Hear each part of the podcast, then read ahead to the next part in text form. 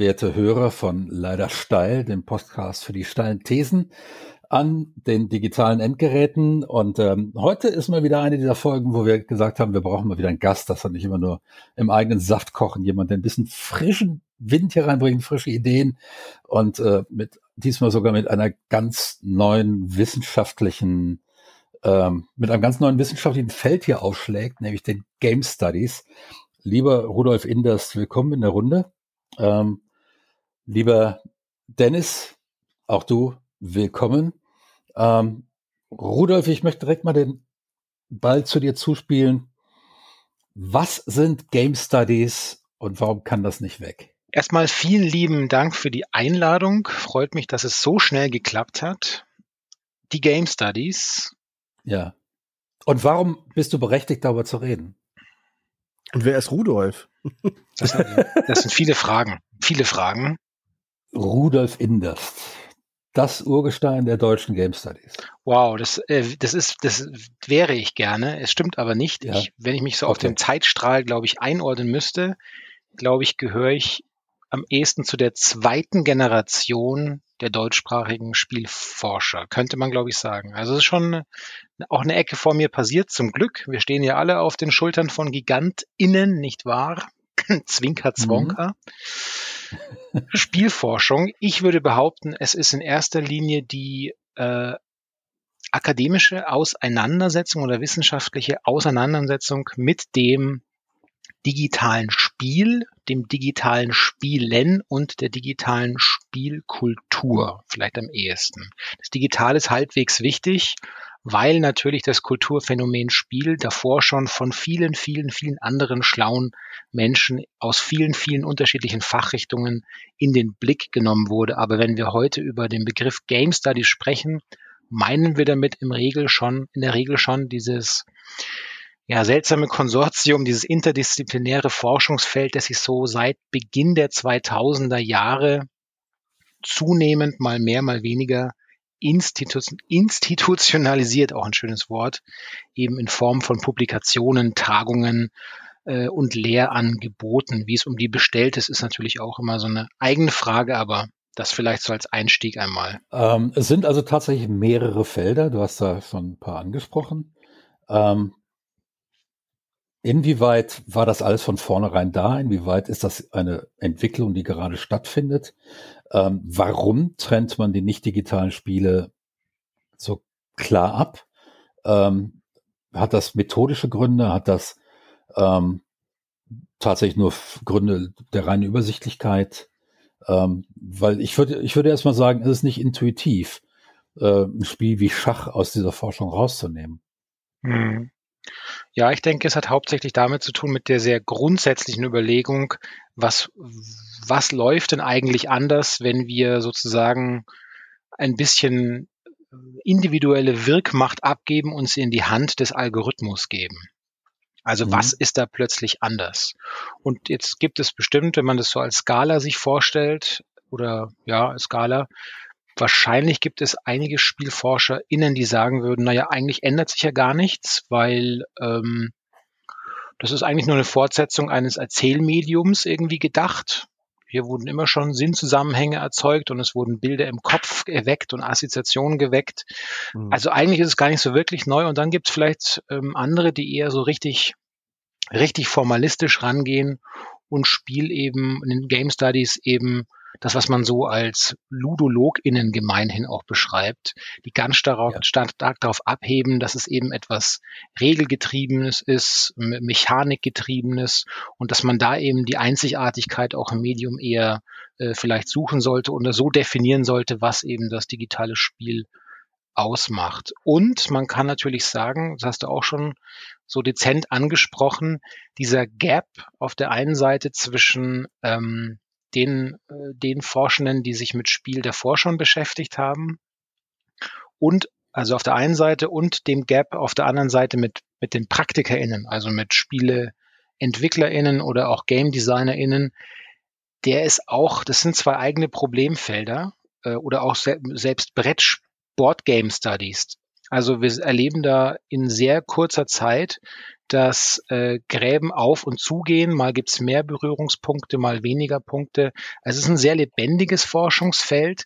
Das ist zeitgleich gut, weil es auch sehr viel unterschiedliche methodische Zugänge zulässt und wie man eben auf diesen Gegenstand spielt, draufschaut. Und zeitgleich ist es in, äh, in den Augen vieler auch schlecht, schlecht im Sinne von, hier kann sich eben keine eigene Identität so richtig rausbilden. Und das bedeutet eigentlich nichts anderes als, hier sind, wenn jemand Karriere machen möchte, zum Beispiel in dem Gebiet der Game Studies, dann tut er sich da richtig, richtig schwer, weil es gibt keine gewachsenen Institutionen, ja, so Lehrstuhltätigkeiten und sowas in der Richtung. Das ist alles unheimlich schlecht bisher entwickelt, gerade in Deutschland, muss man leider sagen. Ähm, deswegen ist es ein wirkliches äh, Hin und Her und ein Hickhack oftmals. Und ähm, so farbenfroh es ist, so unüberschaubar ist es gleichzeitig manchmal auch.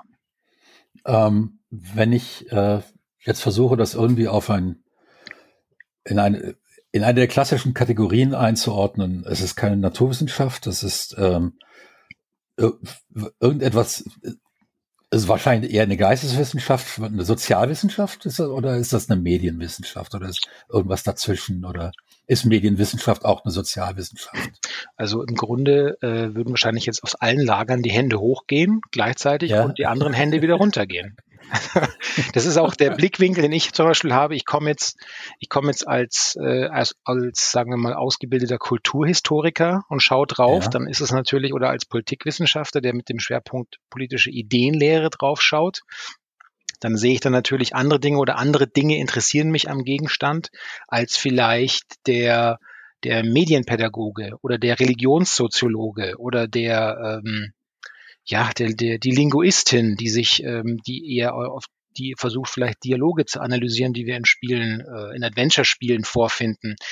Also wie gesagt, die Vielfalt ist förmlich unendlich, je nachdem, welche Linse man äh, anlegt. Mhm. Aber das ist, die Game Studies sind da ja auch nicht alleine. Es gibt ja einen Haufen von Forschungsfeldern, die sich eben, ich nenne die immer so XYZ Studies, ja. Also wenn man ja. da mal so quer googelt, dann wird man da auch viele andere Studies finden. Ähm, Ian Bogust, einer der bekannteren äh, Gesichter aus dem, sagen wir mal, Spiel, Spielumfeld, der hat 2017 gesagt zum Beispiel, dass ähm, die Game Studies der letzte gescheiterte Versuch der, der Geisteswissenschaften gewesen sind, ein eigenes Forschungsfeld aus dem Boden zu stampfen. Aber der ist ja immer so berufszynisch so ein bisschen. Ja, ja. ja. Ähm, und ja, also. Mhm. Äh, Okay, versuchen wir das ein bisschen einzukreisen, damit wir ungefähr eine Orientierung haben, worüber wir reden. Es, äh, Im Englischen gibt es ja den Begriff der Humanities, also der Wissenschaften, die sich mit den Menschen beschäftigen. Ich glaube, wir können eindeutig sagen, dass Game Studies weitestgehend in dieses Feld fallen. Das heißt, es geht letzten Endes weniger darum, äh, tatsächlich herauszufinden, wie äh, verschiedene Spielmechaniken zusammenarbeiten. Ähm, also beispielsweise so ein Buch, ich weiß nicht, ob du das kennst, wie das von äh, äh, äh, Jussi Holopine und äh, Björk Staffan, ähm, Patterns in Game Design, mhm. was wirklich streng nur Kategorien aufbaut. Ähm, die und die Spielmechanik arbeitet gut, arbeitet gut, ja, du wahrscheinlich. Ähm, ja. Aber genau dafür haben wir dich da. Du bringst die, ähm, äh, bringst die völlig unverbaute Perspektive rein. Ähm, gut, ähm, vielleicht ist das auch ganz gut, wenn wir das wissen, weil wenn unsere Zuschauer nicht folgen können, ist das also dieses Buch äh, bewertet tatsächlich ähm, Spielmechaniken danach, wie, sie, wie gut sie auch, also beschreibt sie die Mechaniken auf eine mehr oder weniger abstrakte Art und Weise und ähm, versucht sie dann einzuordnen, welche Spielmechaniken funktionieren gut mit anderen Spielmechaniken und schlechter mit äh, äh dann wieder wiederum anderen Spielmechaniken. Das ist ja. jetzt nicht das, was mit Game Studies gemeint ist, richtig? Selbst da, ehrlich gesagt, ich neige zum, zum Einspruch. Also okay. das, man sieht ja schon, also da würde man zum Beispiel sagen, ja, es gibt auch das im, im selben Talk, witzigerweise hat, das war 2017 auf einem Panel in New York, sagte auch Ian August, dass, ähm, dass er schon auch glaubt zu beobachten, dass ab einem gewissen Zeitpunkt die Game Studies eigentlich in erster Linie plötzlich Play Studies waren, weil man sich eben größtenteils innerhalb der Forschung auf die Spielenden konzentriert hat. Ja. ja. Und weniger ähm, auf, ähm, auf das Objekt Spiel als solches. Und wahrscheinlich mhm. würden diese frühen, diese frühen skandinavischen Form, FormalistInnen jetzt auch äh, die Faust ein bisschen schütteln und sagen, ja, genau das ist doch das Problem. Wir reden nicht mehr ja. über das digitale Spiel als solches. Und wir reden eben, ja. genau, aber ähm, das sind halt nur einige Stimmen von vielen anderen. Mhm. Ähm, und Gut, also, also, ja. also wenn wir den ganz großen Bogen spannen, dann müssen wir alles reinnehmen, dann so, so, sozusagen die, sagen wir mal, Game Design Studies, die sich tatsächlich mit dem, äh, mit dem formalen Erstellen von Spielen beschäftigen, ähm, mit der, mit der Architektur eines Spiels und, und all diesen Dingen. Und dann auf der anderen Seite eben die Seite, die den Menschen, den Spieler mit reinnimmt und den Spieler beobachtet und versucht, ähm, anhand des Spielers bestimmte Dinge rauszufinden. Ähm, und da, selbst da gibt es keine klare Trennung im Augenblick. Nee. Verstehe ich das richtig? Nee, das ist richtig. Und ähm, aber du hast einen guten Punkt angesprochen, weil das ist auch ein, der, der nur allzu gerne von äh, vor allem jüngeren SpielforscherInnen übersehen wird, ist das tatsächlich, als du gerade Game Design angesprochen hast, und man, das ist auch kein, kein kleines oder unwichtiges Erbe, dass natürlich die mitunter die ersten, die sich reflektiert über digitale Spiele ähm, ausgedrückt haben, um Game Design, waren Game DesignerInnen, ja, war um, ja. einfach um so festzuzurren, so ein bisschen meine Erfahrung gieße ich hier in so auch Lehranleitungen. Was macht eigentlich ein packendes, ein gutes, ein erfüllendes Spiel denn aus? Was ist es eigentlich? Und das ja. äh, stammt eben aus der Feder oftmals von Game Designern, die schon in den 90ern das eben versucht haben, so runterzubrechen. So Motivations und Fun und solche Geschichten. Ja. Das würde mich ja, jetzt wirklich mal interessieren. Ne? Was, was, ist, was ist das denn? Was, was kam denn bei den Studien raus, was, ist, was ein Spiel zu einem guten Spiel macht? Ja, das wissen wir bis heute noch nicht so genau. Ähm, es, es, wurden einige Begriffe ähm, identifiziert wie Agency, also dass der ähm, Spieler letzten Endes Möglichkeiten haben muss, tatsächlich was zu ändern, ähm, dass er eine Motivation braucht und dann auch innerhalb dieser Motivation Dinge bewegen kann. Ähm, aber so, so richtig ganz genau beschreiben, was, also in den 90er Jahren erinnere ich mich noch, wie auf den verschiedenen Game Developer Conferences und so weiter immer gesagt wurde, es käme auf den Fun an. Und ich dachte immer, das ist jetzt ein seltsamer, das ist ein seltsamer Begriff, weil, weil das, was für mich Fun ist, ist für andere Menschen schon äh, noch überhaupt kein Fun. Und äh, vielleicht sind es Dinge, die mich interessieren, die für mich Fun sind und andere Leute brauchen Adrenalin. Da ist dann gar nicht so sehr Interesse am Thema da, sondern geht es ums Adrenalin und wieder andere wollen Rätsel lösen und mhm. ähm, haben die, die Neugierde darauf, irgendwelche neuen Verknüpfungen zu finden und so. Mhm. Also das sind ja sehr unterschiedliche Begriffe davon, was dann den Spielspaß, sagen wir es im Deutschen genannt, ausmacht. Ähm, und das war unbefriedigend, deshalb war ich nicht der Einzige, der das bemerkt hat. Und es dauerte tatsächlich auch beispielsweise bis 2002 oder 2003, bis das äh, notorische MDA Design Framework als erstes Design Framework eines Spiels überhaupt ähm, irgendwie mal an die Öffentlichkeit kam, auch auf einer Game äh, Developers Conference. Ich saß da mit drin. Ich fand das sehr faszinierend dass man auf dieser Ebene über Spiele reden kann, dass man, dass man da tatsächlich so Design-Ebenen festlegen kann. Auf der einen Seite ähm, die reinen Mechanics ähm, und auf der, dann am anderen Ende die Aesthetics und wie viel Einfluss der Designer jeweils darauf hat. Mhm. Das fand ich damals sehr faszinierend, aber auch das war schon 2002, 2003. Ähm, wir haben also, wenn ich bedenke, dass wir, dass etwa 1970 die ersten Spielautomaten aufgestellt wurden mit digitalen Spielen, ähm, haben wir tatsächlich 30 Jahre ähm, ohne irgendeine wissenschaftliche ähm, Beschäftigung, oder nein, die Beschäftigung war da, aber ohne irgendwelche nennenswerten wissenschaftlichen Ergebnisse im Bereich des Game Designs gearbeitet. Und da sind wir heute durchaus schon weiter. Also wir haben jetzt einen gewissen Begriffskanon, auf den wir uns inzwischen mal so halbwegs geeinigt haben.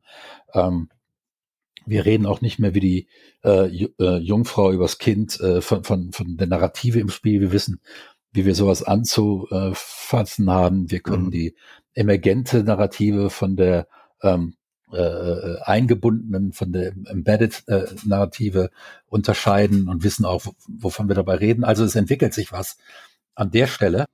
Das ist jetzt aber auf, auf der reinen Design-Ebene.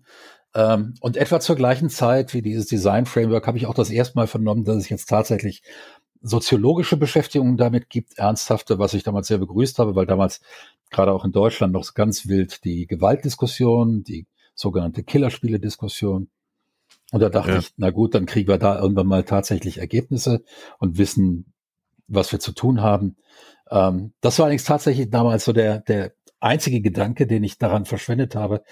Das nächste Mal, dass mir Game Studies ernsthaft be, äh, begegnet sind, war vier, fünf Jahre später und da waren da schon Fragestellungen am Werk, ähm, auf die ich als Designer von Spielen, der ich ja hauptberuflich eher bin, im Leben nicht gekommen wäre.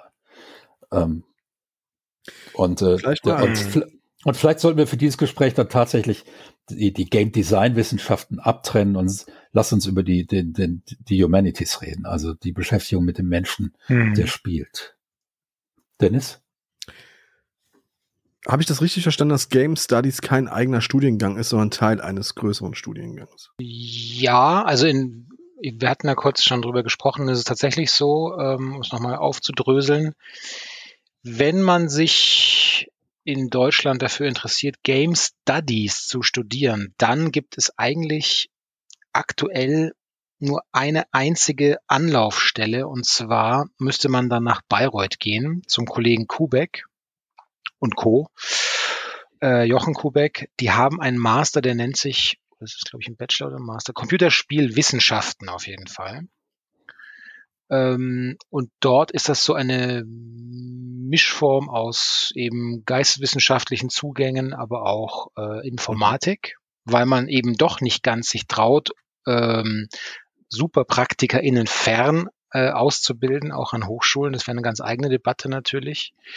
Und sonst ist man eben in Anführungszeichen gezwungen, in den bereits existenten Forschungsdisziplinen zu bleiben und sich dort mit dem Gegenstand Spiel aus der jeweiligen Disziplin heraus auseinanderzusetzen. Das machen zum Beispiel GeschichtswissenschaftlerInnen sehr aktiv oder eben, wie ja schon, du hast ja schon die SoziologInnen angesprochen oder die PädagogInnen auf jeden Fall das ist der eine Weg. Und der andere Weg wäre dann, wenn man sich eben für ein Game Design Studium entscheidet. Man möchte also Spiele-Designerin werden. Dann gibt es in ganz vielen dieser Studiengänge meistens an FHs, also an Fachhochschulen, die jetzt auch nicht mehr so heißen übrigens, Applied Science alle ja, und privaten Bildungsträgern gibt es meistens innerhalb dieser Studien- und Ausbildungsgänge eine kleine Nische, wo das eben entweder Spielforschung heißt oder Game Studies, dann machen die da eben ein Semester oder zwei Semester, äh, schauen die, schnuppern sie mal in die Ecke rein. Im Regelfall, meiner Erfahrung nach, sind die grundsätzlich nicht sonderlich daran interessiert. Man muss es dann schon ein bisschen schmackhaft machen, aber das zeichnet ja auch eigentlich wahrscheinlich talentierte und gute DozentInnen aus, dass sie das dann eben können. Ja, das sind so die beiden, die beiden Wege. Du hast einen Lehrstuhl in äh, Game Studies. Nee, auf dem Papier heißt er auch äh, Professor für Game Design. Nur der Schwerpunkt innerhalb, der inoffizielle Schwerpunkt ist dann eben für Game Studies. Ja. Cool. Ich fürchte, Wolfgang Rudolf, wir werden nicht umhin kommen, weil wir dürfen mal nicht vergessen, dass unser Publikum eben nicht nur aus Gamerinnen und Gamern besteht, die ähm, sich vielleicht auch schon mal in anderen Podcasts mit Game Studies und Game Development und Game Design beschäftigt haben, sondern die mehr oder weniger ja da eigentlich jetzt aus Interesse zuhören. Wir werden nicht umhin kommen, vielleicht den einen oder anderen Begriff noch ein bisschen aufzudröseln. Also wer entscheidet sich in der Regel dazu, Game Design zu studieren und mit welchem Ziel? Also was unterscheidet das Game Design vom von der Spieleentwicklung, vom Game Development? Ja, das ist eng miteinander verknüpft. Also da kann ich jetzt tatsächlich aus meiner Erfahrung in Heidelberg, wo ich an der SRH ähm, Game Design lehre, auch ähm, reden. Das sind ganz unterschiedliche Menschen, die in aller Regel einen gewissen, entweder ein, ein gewisses künstlerisches Interesse haben. Das heißt also sehr häufig sind das Menschen, die auch vorher schon gern gezeichnet haben oder auch schon mit 3D-Programmen oder Photoshop umgegangen sind. Oft ähm, wir haben jetzt auch fertige Grafikdesigner gehabt, die dann das als mhm. nächsten Schritt in ihrer mhm. Ausbildung machen. Den braucht man am Zeichenstift nichts mehr beibringen, das können die alles. Ähm, und die dann sagen, ja, ist okay, ähm, das ist ein breites Berufsfeld, äh, Game Design im grafischen Bereich. Und da ist natürlich wichtig, dass ich weiß, wie ein Spiel funktioniert, damit ich da wirklich gut werden kann. Und mein Ziel ist auch nicht, Rest meines Lebens ähm, irgendwelche ähm, 3D-Landschaften zu designen, sondern ich möchte tatsächlich wissen, wie das mit den, mit den Spielmechaniken funktioniert, damit ich da weiter vorwärts komme. Äh, dann gibt's den die klassischen äh, äh, Menschen, die äh, vorwiegend gerne programmieren, ähm, leider nach wie vor vorwiegend äh, mhm. Männer. Äh, da würde ich sehr gerne, während bei den Grafikern tatsächlich, bei den, da muss man eigentlich fast von Grafikerinnen sprechen, äh, überwiegend 60, 70 Prozent inzwischen, was gut ist. Ganz am Anfang, ich mache das seit 2006, war kaum mal irgendwann eine Frau dabei. Mhm. Dadurch, dadurch, dadurch ganze Jahrgänge, die nur männlich waren, ähm, inzwischen letzte Jahrgang an der SAH war zu 40 Prozent weiblich, denke ich, aber eben fast ausschließlich ähm, mhm. dann wieder von den Frauen zu 80 Prozent Grafik. Ähm, das ist nach wie vor so und das ist bedauerlich. Ähm, aber das sind so die beiden klassischen Gruppen. Dann gibt's noch ähm, die wenigen, die tatsächlich ganz konkret ähm, nur Game Design machen wollen, die Mechanik, also Spielmechanik, diese ganzen Dinge machen wollen und ähm, dann so den vereinzelten Soundmenschen, der aber auch in aller Regel dann sagt, ja, ich kann Sound, das mache ich seit zehn Jahren zu Hause an Papa Synthesizer zuerst und jetzt äh, äh, kann ich das und jetzt möchte ich wissen, wie ich das im Spiel einsetze und die dann tatsächlich auch ganz konkret in, an Game Design dann eher interessiert sind als Form der Weiterbildung. Ähm, das werden immer mehr. Erste Jahrgänge waren in einer Stadt wie München äh, 15 Leute. Heute habe ich in der Stadt wie Heidelberg 45 in einem Jahr. Ähm, das heißt, ähm, es ist ein sehr weit verbreiteter Musikwunsch, äh, Musikwunsch, äh, Berufswunsch Berufswunsch. Und ähm, äh, ich sehe das auch immer, ich mache hier am Gymnasium, an dem meine Kinder das Abitur gemacht haben, nach wie vor solche ähm, äh, Berufsorientierungsveranstaltungen. Äh, Und da bin ich nach der Juristerei regelmäßig der am zweiten, zweithäufigsten abgefragte äh, Vorträger. Also da gibt es sehr viele Leute, die wollen einfach mal wissen, was das ist und inzwischen auch sehr viele Studierende das. Wohl auch, weil sie mitbekommen haben, dass ja. die Berufsaussichten gar nicht so schlecht sind. Und übrigens nicht nur, nicht nur in der Spielindustrie. Ähm, das sind die klassischen Game Design Studierenden. Zu Rudolfs Anmerkungen, mhm. dass da eben mhm. auch ein bisschen Game Studies gemacht wird, das ist richtig. Es ist kein Schwerpunkt im Studium, soll es auch nicht sein. Bei uns ist es so, dass es eigentlich gemacht wird, damit man ein gutes Feld hat, um den Leuten wissenschaftliches Arbeit beiz äh, Arbeiten beizubringen. Also wie erforsche ich tatsächlich so etwas, wie mhm. zitiere ich im Rahmen einer wissenschaftlichen Arbeit diese, diese ganzen Formalien. Ähm, das ist an der Stelle wichtiger, dass ähm, wir dann auch im, im Studium selbst ähm, die Leute dahin bringen, dass sie bestimmte Aussagen überprüfen, dass sie, dass sie Dinge nachforschen äh, äh können und da auf eine äh, sichere Basis mhm. kommen als ich finde das Spiel scheiße. Ähm, darum geht's eigentlich. Also letzten Endes eine Kritikfähigkeit gegenüber Game Design, ähm, sie erwerben zu lassen, dadurch, dass man sie überhaupt mal wissenschaftliches Arbeiten lehrt. Ich habe da sehr, also sehr, wirklich sehr unterschiedliche Erfahrungen bisher gemacht. Ich hatte im letzten Semester hatte ich ja den Game Studies Kurs an der SRH. Ähm, ja. War wirklich, da hatte ich wirklich viel Spaß. Das war, ein sehr, war eine sehr interessierte Kohorte mit, mhm. äh, mit auch. Das war, ist eigentlich auch ein toller Jahrgang. Ja. Also da hast du wirklich Glück gehabt. Ich habe schon andere Jahrgänge gehabt. Ich habe alle Jahrgänge vor dir gehabt. Es gibt sehr gute, es gibt welche, da verzweifelst du. Ja. Du hast Glück gehabt. Also die waren ja. wirklich, auch hat ja auch in, in Arbeit niedergeschlagen, war sehr erfreulich. Ja. Äh, an der Stelle kann man aber zum Beispiel auch sagen, der im vorletzten Semester war ich nochmal, also war das zweite oder dritte Mal bei den Kollegen in, in Neu-Ulm beim, die nennen das Games Management, diesen Studiengang. Und da habe ich die Einführung gemacht ähm, äh, mit Schwerpunkt irgendwie Community-Arbeit, Community Building und Community Management. Und da habe ich natürlich auch über viele Themen gesprochen, die so Hot, so Hot, äh, Hot Topic oder Hot Button Themen sind, es mir in der Community Arbeit natürlich auffällt, weil ich welche, welchen heißen Begriffe auf Twitter und wo sie alle halt sind, hin und her gehen.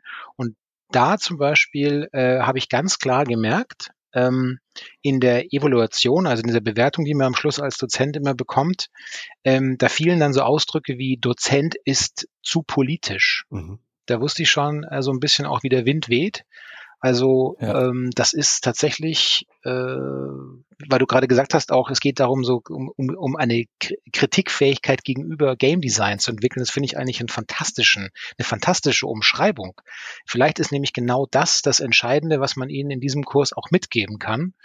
Ähm, das finde ich wirklich eine gute Umschreibung, Wolfgang. Super. Ja. Ähm, mit dem zu politisch, das höre ich auch immer mal wieder, ähm, auch in meinen Evaluierungen.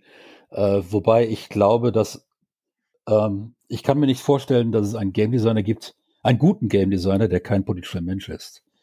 Ähm, das hängt für mich ganz eng zusammen, weil Game Designer Menschen sind, die eng äh, mit eigentlich allem umgehen können müssen, was sie in der Welt finden. Und äh, die Mechaniken zwischen verschiedenen Bereichen des menschlichen Lebens, äh, sei es politisch, soziologisch und so weiter. Das muss ein Game Designer immer interessieren, sonst wird er kein guter Game Designer. Das sage ich übrigens auch meinen Studierenden direkt am ersten Tag, ähm, dass ich von ihnen erwarte, dass sie sich für alles interessieren. Alles. Mhm. Ja. Und mit alles meine ich tatsächlich von, von, vom Ukraine-Krieg bis zur nächsten Ballettaufführung im städtischen Theater, äh, das da stattfindet. Ähm, und alles, was dazwischen liegt und rechts und links. Weil das ist das, was am Ende wirklich gute Game Designer ausmacht. Und ich würde sagen, von den zehn gebildetsten Menschen, die mir hier uns begegnet sind, waren acht Game Designer. Und das liegt nicht daran, dass ich nur Game Designer kenne, ganz im Gegenteil. Ich kenne die meisten Menschen, die ich kenne, sind keine Game Designer. Aber wirklich gute Game Designer müssen sehr, sehr gebildete Menschen sein. Und das versuche ich denen klar zu machen. Und als gebildeter Mensch ist man immer ein politischer Mensch. Das ist mal ein schön. Da machen wir uns, da holen wir uns Jetzt hier hier so so einen Applaus. Buttons. Machen wir einen Also- Sticker also draus. einen ich Applaus, gut. eine Applaustaste. Ja, lass uns hier so einen Klamauk, lass uns so einen Klamauk-Podcast machen, so mit Yeah und was weiß Aber ich. sonst würde ich auch wahrscheinlich nach jedem zweiten Satz würde ich das machen. Das äh, ist dann auch irgendwann inflationär. Also Ja, ja, klar. Nee, aber, aber um, um jetzt mal, also jetzt lass uns das noch ein bisschen anders äh, eingrenzen. Also ich, ich will, Ziel dieses Gesprächs für mich ist, dass am Ende die Leute rausgehen und sagen, aha, das ist jetzt also Game Studies. Äh, wenn, wenn jetzt die Ökonomen winken würden, die würden dann sagen, ja, wir haben ja schon vor Jahrzehnten die Spieltheorie entwickelt. Hat die was mit Game Studies zu tun? Ähm, also die taucht weniger häufig auf, als man denkt. Das ist verführerisch, weil das Wort Spiel drin auftritt. Ähm, Eben. aber vielleicht äh, die Spieltheorie verwenden vielleicht Designer, wenn sie in ihren Strategiespielen vielleicht arbeiten. Und Das könnte ich mir vorstellen. Ähm, Ja. Bei uns taucht es weniger auf, aber wenn du nach Beispielen äh, fragst, Dennis, also da eine, gibt es natürlich eine, eine Reihe von Möglichkeiten. Also ich habe mich äh, zum Beispiel sehr intensiv ähm, beschäftigt mit ähm, damit, weil etwa zwischen, naja, sagen wir mal, spätestens als es mit World of Warcraft so losging, zu Zeiten von EverQuest 2 auch, aber es gab dann eine ganz intensive Phase, da haben sich so viele Spieleforschende auf das Genre der äh, Massively Multiplayer Online Roleplayings geworfen. Und das habe ich damals auch gemacht, weil mich interessiert haben oder interessiert hat, wie finden denn äh, Gilden eigentlich zueinander? Ja.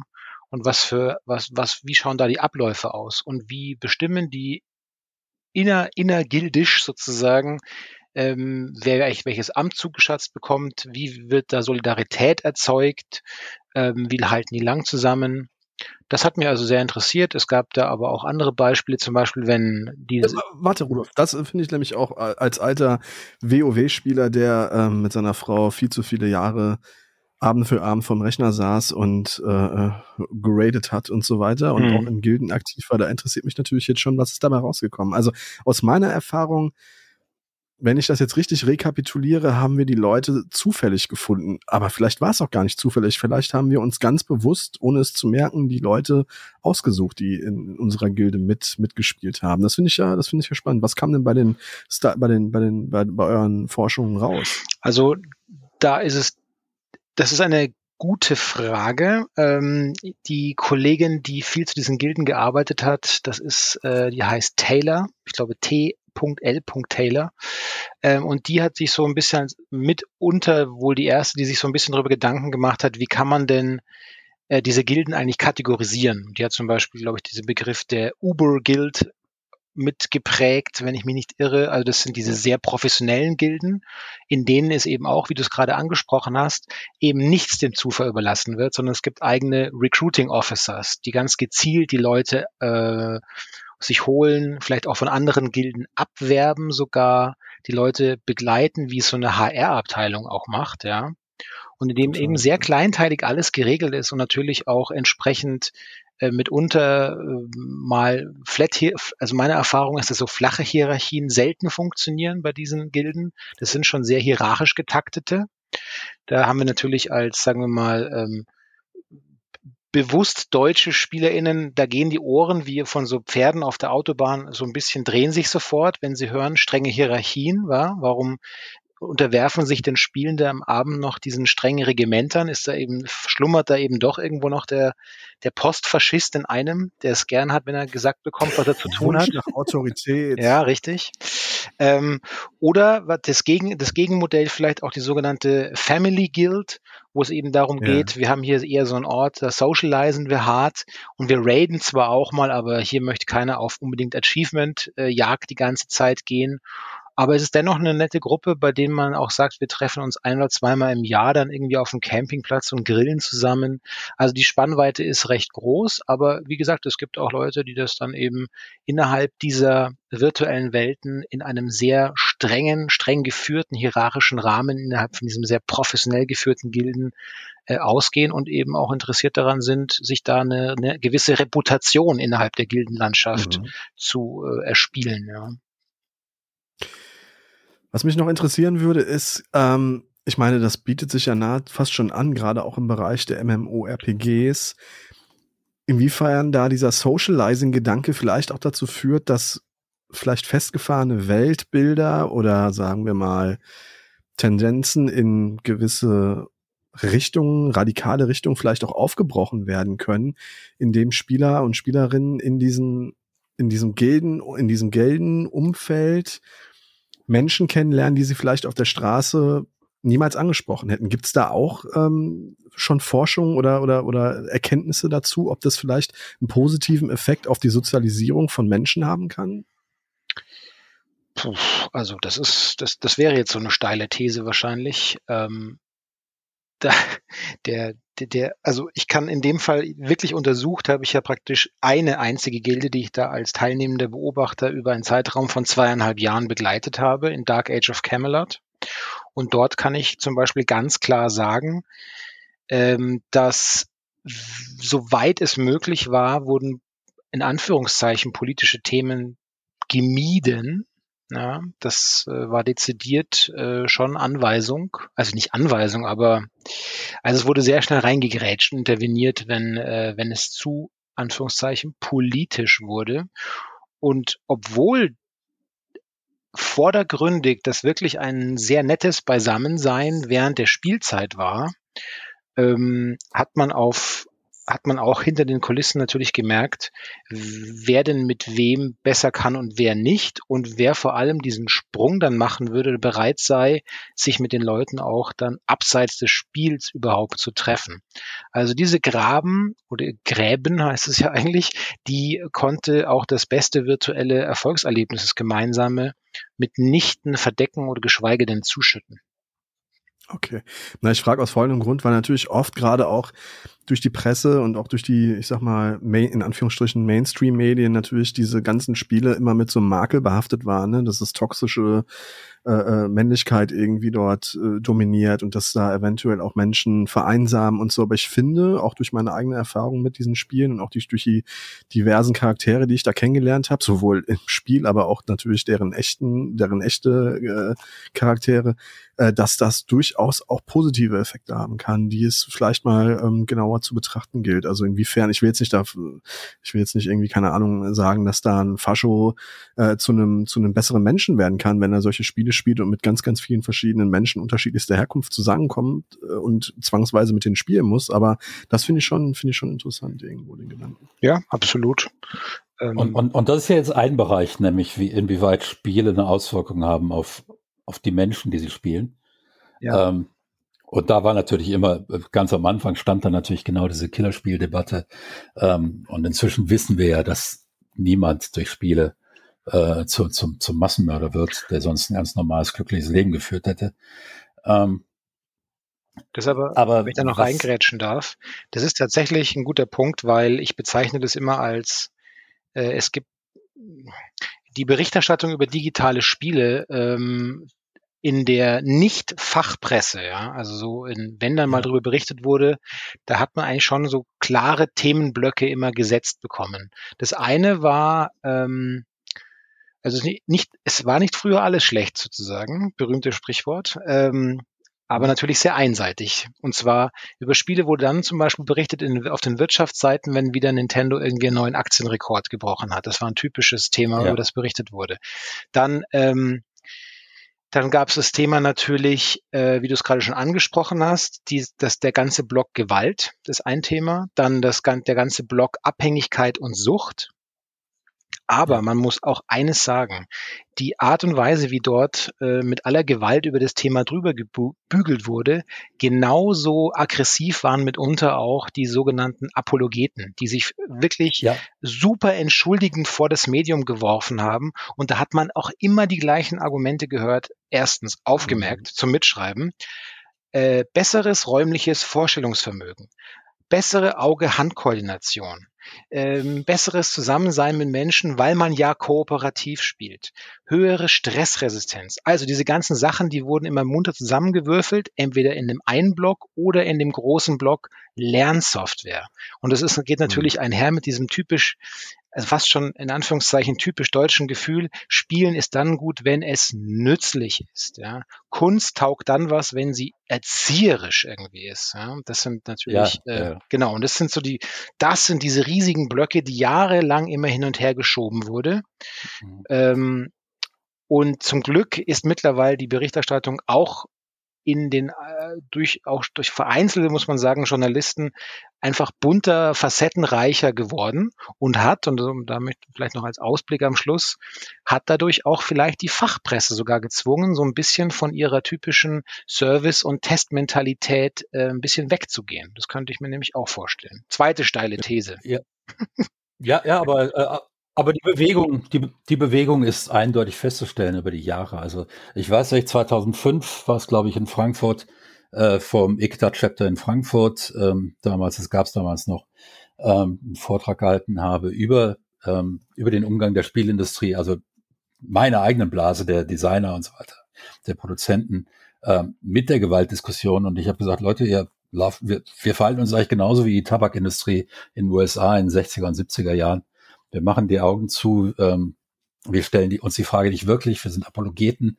Ähm, wenn irgendwann mal tatsächlich eine Studie rauskommt, die nachweist, dass gewalthaltige Spiele Straftaten, gewalthaltige Straftaten nach sich ziehen, ähm, dann werden wir ein gewaltiges Problem haben. Wir sollten uns an dieser Diskussion auf anderer Ebene mit, äh, beteiligen. Mhm. Ich blick, ich blickte in, ja, als wenn ich mit einem riesigen Scheinwerfer eine Herde Rehe angeleuchtet mhm. hätte.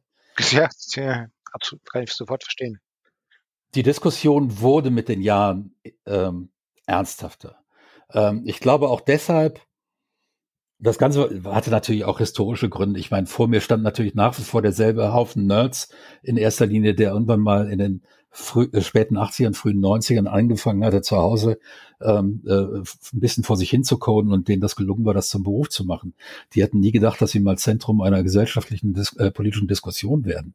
Ähm, die konnten damit einfach nicht umgehen. Hm. Ähm, und, und wie gesagt, damals hatten wir ja noch keine Ahnung, an was wir überhaupt arbeiten, wenn wir am Game Design arbeiten. Wir hatten keinerlei Formalien, auf die wir uns hätten zurückziehen können, nichts, auf das man sich irgendwie hätte berufen können. Wir konnten nicht mal über unsere Designs reden, miteinander, weil wir unterschiedliche Terminologien benutzt haben. Ähm, und da hat jedes Studio hat seine eigenen Terminologien entwickelt, weil das eben alles noch nicht da war. Ähm, wenn ich jetzt aber hingehe und sage, ist okay, wir haben jetzt so ein paar Bereiche mal angesprochen, äh, die Untersuchung, wie entstehen Gilden, dann eben die Gewaltdiskussion. Ähm, Im Feuilleton tauchten Spiele dann, also im ernsthaften Feuilleton tauchten Spiele irgendwann mal, würde ich sagen, so in der späten zweiten Hälfte der Nullerjahre auf. Mhm. Ähm, da, da habe ich auch das erste Mal eins meiner Spiele da wieder gefunden. Ähm, und vor wenn du jetzt ganz kurz äh, ja? Führen. Die letzten großen AAA-Produktionen, die sind ja eigentlich alle durch, äh, durchgängig die, die, im Feuilleton. Die, die, sind dann immer, die, heute ist das Standard, dass sie im Feuilleton sind, da gehören die auch rein. Ähm, das habe hab ich auch lange reklamiert, dass das dann immer irgendwie bei Spiegel in Netzwelt oder was weiß ich war. Es gehört natürlich in die Kultur. Die großen Spiele gehören in der Kultur behandelt. Aber wenn du jetzt sagen würdest, Rudolf, ähm, ein Thema, in Bezug auf Spiele, auf Game Studies, das in der Öffentlichkeit zu wenig Aufmerksamkeit hat, wo du dir wünschen würdest, dass da mehr darüber geredet wird? Ähm, was wäre das? Das ist, da bin ich natürlich. Und dass auch mehr, äh, dass auch mehr geforscht wird an der Stelle. Ja, da bin ich natürlich ja. ganz gebiased und äh, nenne meinen aktuellen, Klar. selber meinen eigenen aktuellen Schwer Forschungsschwerpunkt, was mich momentan am meisten interessiert, ich hatte es schon angedeutet, ist tatsächlich die Entwicklung der, der Berichterstattung über Spiele.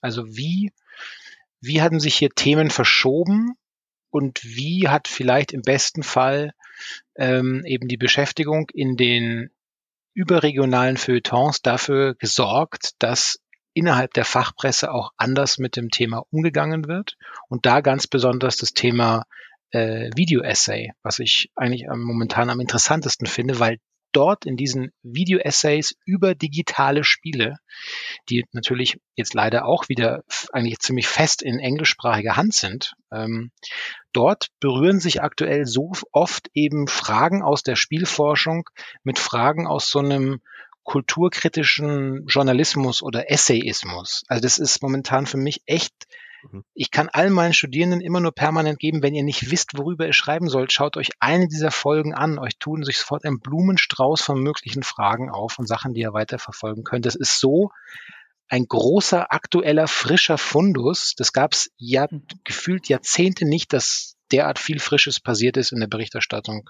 meiner Meinung nach. Kannst du da mal ein konkretes Beispiel nennen? Ähm, Moment, wir können ja zum Beispiel, äh, jetzt passt auf, jetzt machen wir Echtzeit. Ich gehe jetzt mal, ähm, schauen wir mal, wenn ich jetzt mein YouTube aufmache, jetzt seid alle live dabei, ich öffne YouTube, ich gehe auf meine Abos und schaue mir den ersten an, den ich zu dem Thema finde. Und das wäre, da, da, da, da, schauen wir mal, scrollen, scrollen, scrollen äh, lasst mich jetzt nicht verhungern. Das ist eine Rück, ein Rückblick. Ein Rückblick, genau, das wäre jetzt ein Rückblick. Das war jetzt sozusagen für Leute, die sich eher mit, mit Software-Geschichte auseinandersetzen wollen. Hier, hier schaut sich jemand die 50 Cent Spiele an. Und ich habe mir diesen Beitrag auch angeschaut. 50 Cent, wer das von den Hörern nicht kennt oder Hörerinnen nicht kennt, ein sogenannter Rapper, Und diese, der schaut, es wäre sehr langweilig, wenn sich dieser Kanal jetzt nur die Spiele vornehmen würde als solche, sondern also das ist die eine Hälfte, ist natürlich auch nicht schlecht, aber er fragt sich natürlich auch so Fragen, ist es irgendwie zufällig, dass zu einer gewissen Zeit in der Spielegeschichte diese Rap-Musiker besonders intensiv eigene Spieletitel bekommen haben, mit Def Jam, Vendetta und eben 50 Cent und wie sie alle heißen. Das wäre jetzt eine Überlegung, die da anstellt.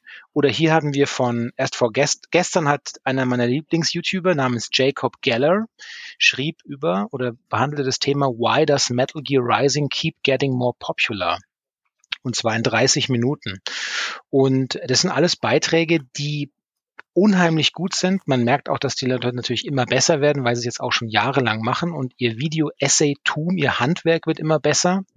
Und ich habe so ein bisschen Sorge, dass wir da eben genau vergleichsweise wie in den deutschsprachigen, Spiel, in der deutschsprachigen Spielforschung systematisch auch abgehängt werden, weil es gibt kaum deutschsprachige ähm, in Anführungszeichen, was ein schreckliches Wort ist, Content Creator, die sich auf diese Art und Weise mit dem Medium äh, beschäftigen. Ja, vor zwei Tagen haben ist wir hier schon. Auch eine, ja, sorry. Ist, ist, das, ist das an der Stelle auch eine Sprachbarriere, dass eben die großen Kanäle eigentlich immer die englischsprachigen sind? Ich, naja, jein, aber es gibt ja auch, also es gäbe ja genug äh, deutsche Kanäle, die auch ihre eigene Nische gefunden haben. Nur die Nische haben sie offensichtlich noch nicht gefunden. Ja. Äh, vor zwei Tagen hat der, hat ein weiterer Kanal einen Aufschlag gemacht mit dem Thema When should a game end? Also sind die Credits wirklich der Endpunkt? Und wenn nicht, mhm. was, äh, welche Überlegungen führen uns vielleicht zum Weiterspielen? Was bedeuten Credits eigentlich? Ja? Ja, also das klingt jetzt vielleicht auch ein bisschen trivialer als ist, aber dahinter verbergen sich schon Fragen, die äh, mich zumindest unheimlich anregen, über gewisse Themen nachzudenken und wesentlich intensiver oft als, ähm, als einzelne Wortbeiträge. Und es ist natürlich auch kurios zeitgleich, dass wir auch innerhalb der Wissenschaft immer noch ähm, auch wenn wir das, den Forschungsgegenstand Spiel, also dieses mindestens partiell audiovisuelle Medium, behandeln wir ja trotzdem in unserer Forschung meistens mit einem Text. Also die Frage ist, ob wir nicht selber eben Video-Essays benutzen sollten, um über Spiele eben zu sprechen, in Anführungszeichen. Mhm. Also das ist so ein Teil, der mich in der Forschung aktuell am meisten umtreibt und sehr interessiert, aber bei einem, wenn ihr jetzt einen anderen Gast eingeladen hättet, hätte der vermutlich mit gleichem Feuer und gleicher Passion über ein ganz anderes Thema gesprochen. Gibt es, das bringt mich zur nächsten Frage, gibt es innerhalb der Game Studies Felder, wo du sagen würdest, die gehören eigentlich schon in den Schulunterricht? Also ich ich weiß, dass gerade, aber das, das ist auch die persönliche Nähe, ähm, dass der Arbeitskreis, da gibt es einen Arbeitskreis, in dem versammeln sich äh, die, viele GeschichtswissenschaftlerInnen und äh, spieleaffine GeschichtswissenschaftlerInnen, die arbeiten ganz intensiv mit digitalen Spielen. Und äh, meines Erachtens schärfen die so ein bisschen die Aufmerksamkeit für Themen, wenn man sich nicht immer fragen muss, ähm, diese Authentizitätsdebatte, die äh, finden, machen manche, ja. manche Historiker finden die natürlich zu Recht auch ganz äh, eindimensional geführt, wenn immer nur die einzige Frage ist, ist das die echte Uniform in Battlefield? Ist das das echte M16A1 im Vietnamkrieg? Aber es gibt hunderttausend ja. andere Fragen abseits davon und dieses ähm, ja, also ich könnte mir vorstellen, dass das, dass das ein Thema ist, das in Unterricht wunderbar reinpasst. Abgesehen davon bin ich jetzt aber auch zu wenig, äh, sagen wir mal, äh, Didaktiker äh, für Schulunterricht, um das so aufbereitet zu wissen. Aber nee, ich, ich, meine das jetzt nicht so, dass Spiele letzten Endes zum Medium im Unterricht werden, um aber dann beispielsweise historisch oder biologisch oder was auch immer Inhalte zu vermitteln, sondern gibt es eine ähm, äh, sagen wir, ähm, ein, ein, ein Spielanalphabetismus, der ähm, beseitigt gehört. Ach, Gibt es ah, das, mhm. das, das, das, Spiel? Das Spiel ist ja heute wahrscheinlich, das, das heißt mit großer Sicherheit das wichtigste Unterhaltungsmedium ähm, unserer Zeit, ähm, wirtschaftlich sowohl wie wahrscheinlich auch in der gesamtverbrachten Zeit damit.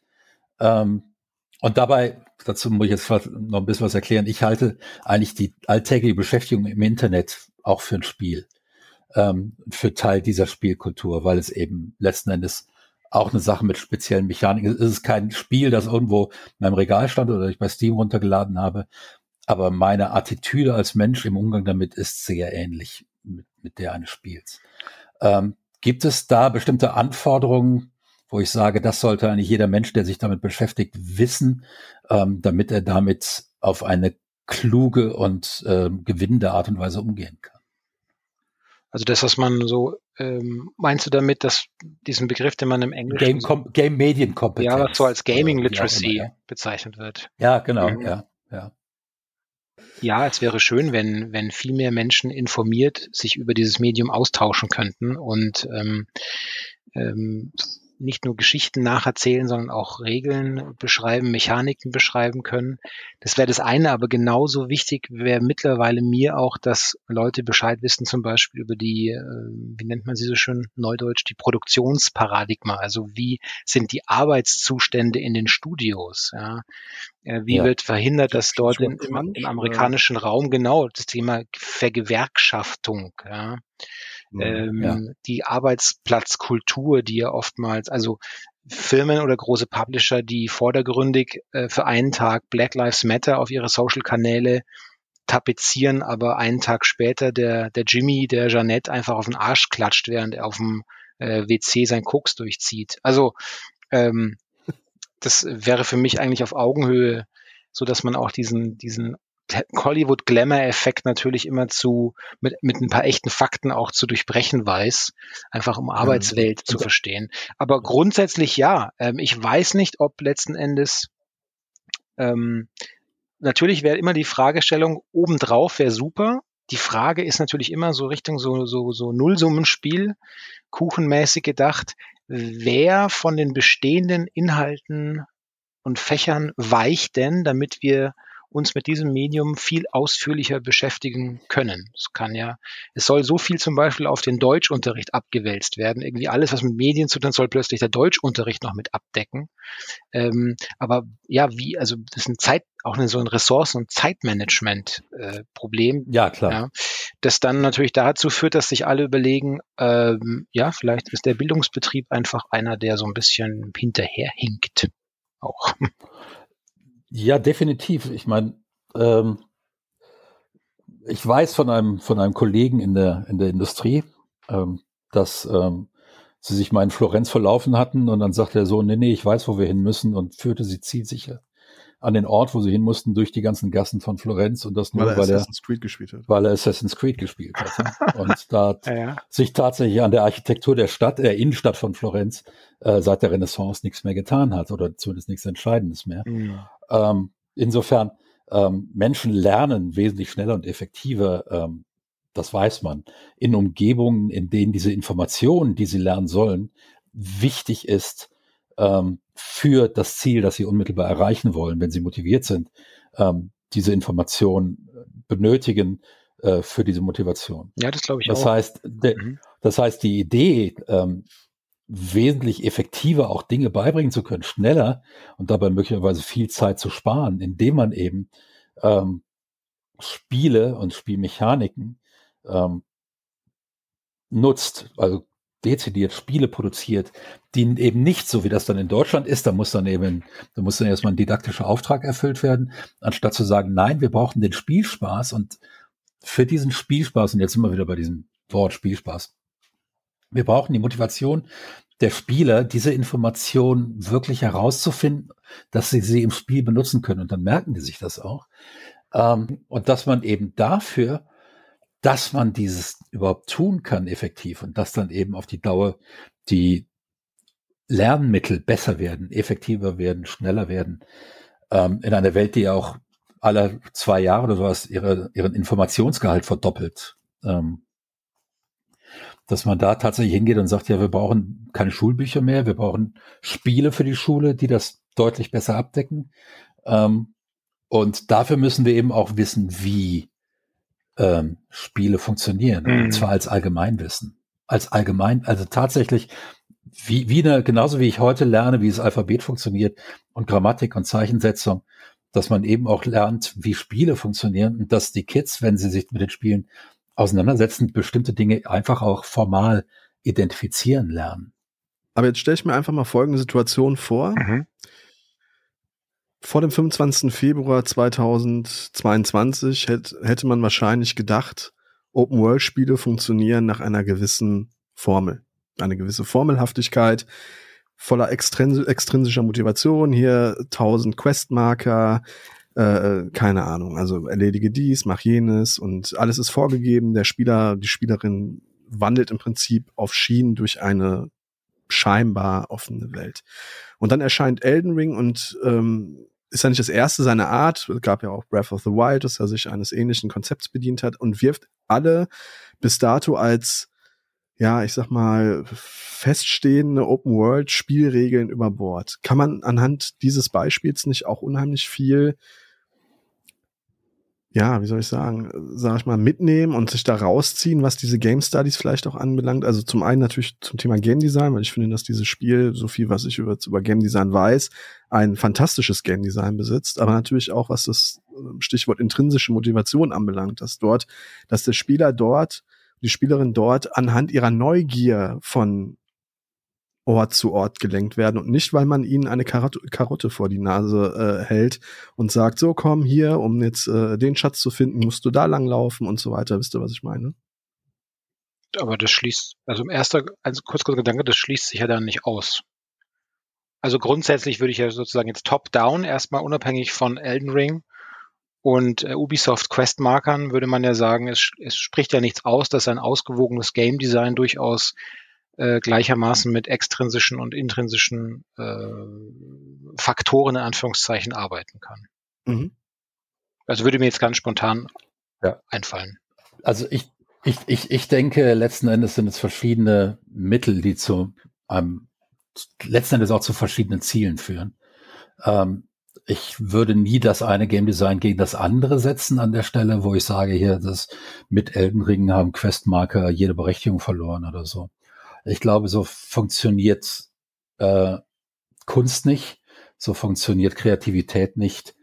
Ähm, in dem Augenblick, wo, wo ein Beethoven komplett neue musikalische Mittel entdeckt hat, war es ja nicht so, dass die alten musikalischen Mittel nicht mehr angewandt werden durften. Ganz im Gegenteil, selbst Beethoven hat sie nach wie vor angewandt. Mit der Zwölftonmusik ist die, äh, äh ist die Musik, die nach Skalen funktioniert, nicht verschwunden. Mhm. Ähm, es sind neue Möglichkeiten, ähm, die revolutionäre Umwälzung, die andere Dinge verdrängt, war in aller Regel nach meiner Erfahrung jetzt äh, äh, immer eher technischer Natur, dass wir jetzt einfach ein bestehendes Konzept so weit verbessern können, dass man das ursprüngliche Konzept dahinter gar nicht mehr kennt, ähm, obwohl es eigentlich immer noch das gleiche Konzept ist. Ähm, nur können wir heute eben, wir müssen heute nicht mehr im Text beschreiben, äh, vor dir siehst du eine Tür mit einem, mit einem schweren Schloss ja. ähm, und so weiter, sondern man sieht heute in 3D das schwere Schloss wahrscheinlich noch mit der ähm, von Hand eingeschlagenen Markierungen des Schlossermeisters, der dieses Schloss gebaut hat. Das können wir alles in 3D zeigen. Ähm, und dann muss ich das eben nicht mehr in Worte kleiden. Und, und so ist das Wichtige ist, wir kommunizieren aber immer noch dasselbe mit dem Spieler, nämlich da ist ein Schloss an der Tür. Und ähm, die Art und Weise, wie das jetzt in, ich habe Elden Ring noch nicht äh, sehr viel weiter gespielt als die erste Szene. Ich weiß also nicht genau, wie das in Elden Ring funktioniert. Ich habe Breath of the Wild sehr lange gesucht. Breath of the Wild hat dann insofern eine äh, Motivation, als das einfach, äh, ich will halt diese Türme äh, äh, erklettern und damit immer weiteres Land für mich aufdecken äh, eine tolle Mechanik, ähm, die ihre eigene Herausforderung hat. Aber letzten Endes ist, ist es eigentlich das Gleiche. Ich muss eine bestimmte Challenge äh, hinter mich bringen, um in ein neues Gebiet zu kommen. Wie diese Challenge aussieht, ähm, ist dann letzten Endes auch wieder auch Teil der Narration. Ähm, und die ist eben in Breath of the Wild eine andere, als sie dann in äh, ja, World of Warcraft ist oder wie auch immer. Also ich glaube nicht, dass das neue Möglichkeiten, die ich aufdecke, alte ähm, verdrängen. Ganz im Gegenteil, wir sollten uns als Game Designer immer der alten Möglichkeiten noch bewusst sein. Ich fand es deshalb so spannend, weil es gab ja nach der Veröffentlichung von Elden Ring und wo die ganze Welt steil gegangen ist auf dieses Spiel zumindestens hatte ich das Gefühl, dass in meiner Twitter-Bubble und auch bei Facebook und Instagram sich plötzlich alles, vor allen Dingen bei Twitter, gefühlt um Elden Ring gedreht hat. Es gab doch diese Entwickler, ähm, ich weiß jetzt nicht mehr aus welchem Studio sie kamen, die sich danach aber furchtbar naja, wie soll ich sagen, etwas echauffierend über Elden Ring und das Game Design von Elden Ring äh, äh, ausgelassen haben, so nach dem Motto, das ist aber das ist doch im Prinzip total schlecht designt, das Spiel und so. Das hat mich dann schon ein bisschen äh, gewundert, muss ich ganz ehrlich sagen. Ich weiß es aber auch nicht mehr genau, wer es gewesen ist. Also ah. das, kann, das, kann ich, das, kann, das kann ich jetzt auch nicht sagen. Ein Spiel, das so erfolgreich ist, hat was richtig gemacht. Punkt. Sonst ist es nicht so erfolgreich. Ja, eben, das meine ich ja auch. Also vor allem, ähm, weil es ja diese festgetretenen Pfade einfach auch mal verlassen ja. hat. Das, das ist, ist genauso wie, wie mit Popmusik. Die meisten Songs in der Hitparade kann ich nicht leiden, aber irgendwas machen die richtig, sonst würden sie nicht so viel verkauft. Ganz einfach. Ähm, und alle ermöglichen einem guten Musiker eventuell nochmal wieder was Neues zu lernen, neue Möglichkeiten ähm, äh, für sich selbst zu erarbeiten. Aber jetzt sind wir wieder auf dieser Designschiene, wo ich eigentlich nicht hin wollte. Ähm, ich wollte tatsächlich jetzt mehr so in die Humanities rein. Ähm, wenn wir jetzt, wenn, wenn du für dein Fach in die Zukunft guckst, Rudolf, so zehn Jahre, mhm.